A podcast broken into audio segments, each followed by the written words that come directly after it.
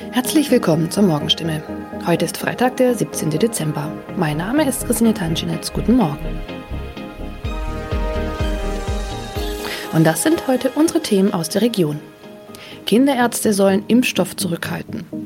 Freifahrt in der Stadtbahn bei kaputten Automaten. Und Papagei überlebt Wohnungsbrand und wird Tage später gefunden. Weil nicht genügend Corona-Impfstoff für Kinder im Alter von 5 bis 11 Jahren vorhanden ist, fordert das Land Baden-Württemberg nach Informationen der Heilbronner Stimme dazu auf, ausreichend Impfstoff für die Zweitimpfung zurückzuhalten. Von der Bundesebene wurde uns mitgeteilt, dass auch die Lieferung des Impfstoffs für Kinder im Alter zwischen 5 und 11 Jahren voraussichtlich nicht in der erwarteten Menge lieferbar sein wird, heißt es in einem Schreiben vom Sozialministerium, das am Donnerstag landesweit an die mobilen Impfteams, die Stadt- und Landkreise sowie an die Kinderärzte per Mail verschickt worden ist. Das Schreiben liegt unserer Redaktion vor. Baden-Württemberg wurde vom Bund zuletzt zugesagt, bis zum Jahresende rund 300.000 Dosen des Kinderimpfstoffes zu erhalten. Diese Zusage kann nun offenbar nicht eingehalten werden.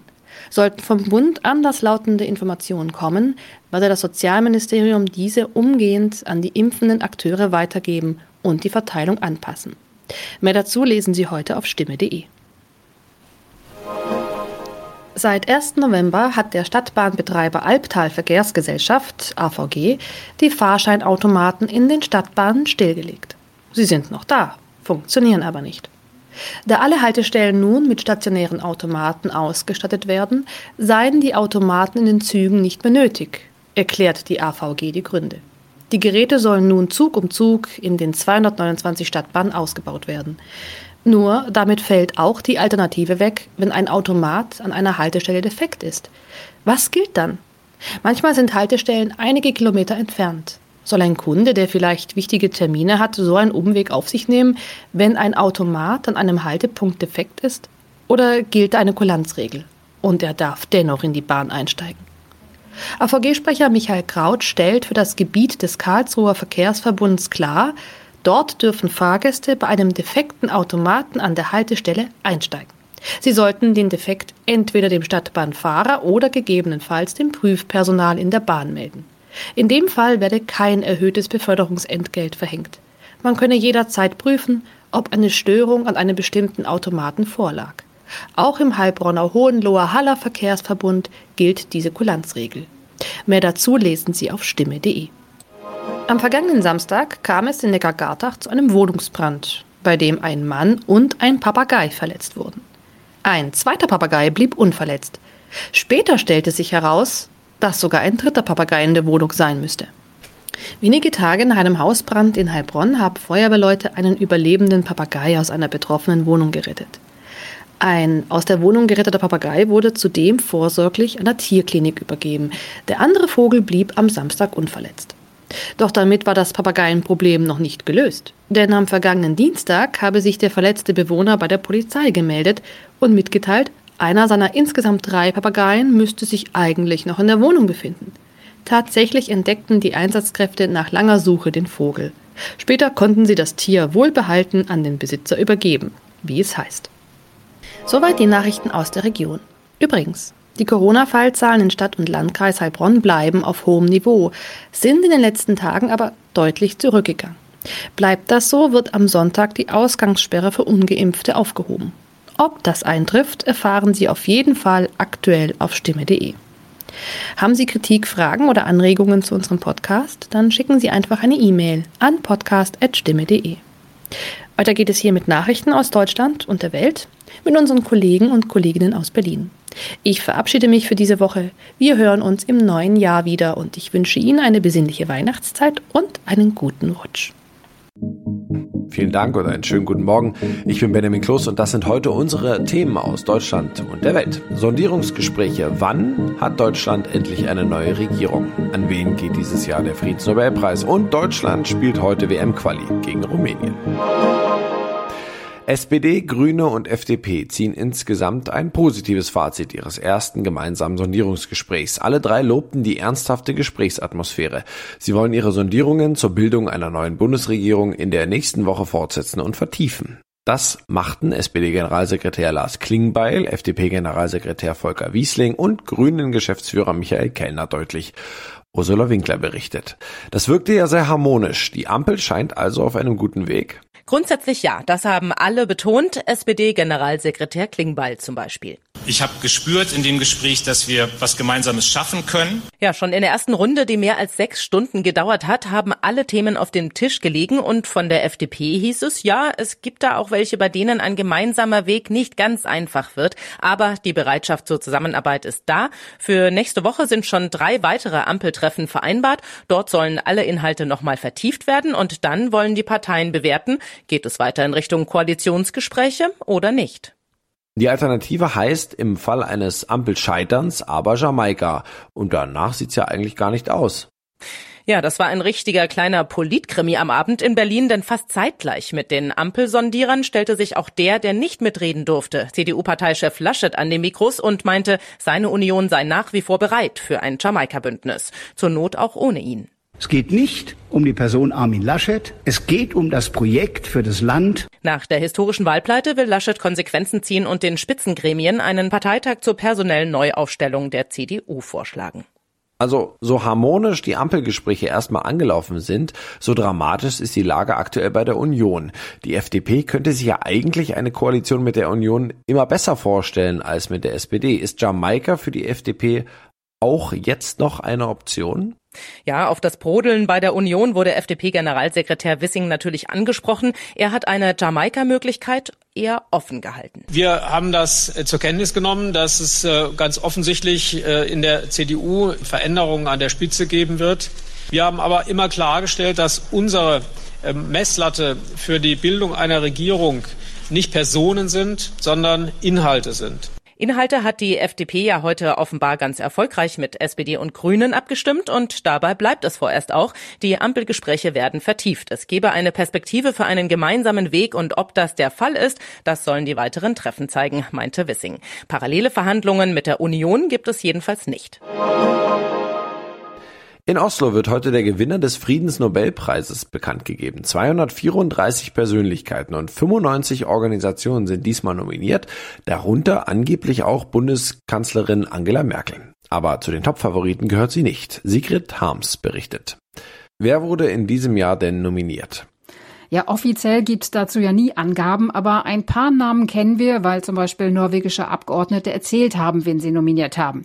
Dazu zählen die belarussische Oppositionsführerin Svetlana Tikhanovskaya, der russische Kreml-Kritiker Alexei Nawalny und die Organisation Reporter ohne Grenzen. Außerdem sollen die Demokratiebewegung und Journalisten aus Hongkong nominiert worden sein. Bei den Wettbüros führt die Weltgesundheitsorganisation WHO die Liste an, gefolgt von Greta Thunberg und dem internationalen Umweltabkommen der Vereinten Nationen. Und was ist mit Angela Merkel? Ja, das wird uns natürlich gefallen und einige meinen auch, es wäre mal wieder Zeit für einen deutschen Friedensnobelpreisträger. Der letzte ist schließlich 50 Jahre her und das war Willy Brandt. Aber ich glaube nicht, dass Merkel eine Chance hat. Das Nobelpreiskomitee zeichnet eher selten Politiker für ihr Lebenswerk aus, sondern lieber Leute, die mittendrin in einer Krise oder in einem Konflikt stecken. Deshalb halt auch die Schauplätze Hongkong, Russland, Weißrussland. Aber ein Umweltaktivist oder eine Umweltorganisation würden auch Sinn machen, weil das das doch das Thema ist, das uns zurzeit am meisten beschäftigt, abgesehen von Corona natürlich. Du hast es ja schon angesprochen, es ist 50 Jahre her, dass Willy Brandt den Friedensnobelpreis bekam. Wird das in Oslo irgendwie bemerkt? Oh ja, denn nun wurde endlich die Akte Willy Brandt geöffnet. 50 Jahre lang wurde ja geheim gehalten, wer ihn nominiert hatte und wer seine Kontrahenten waren. Und ich war also im Keller des Nobel-Instituts und durfte einen Blick in seine Akte werfen. Drei Briefe lagen da drin, von einem amerikanischen Wissenschaftler, von einem dänischen Sozialdemokraten und einer von einer Gruppe von Leuten aus Frankreich, Italien und Senegal. Also keiner aus Deutschland hatte Brandt nominiert. 39 Kandidaten gab es insgesamt und viele davon davon haben dann später den Friedensnobelpreis bekommen.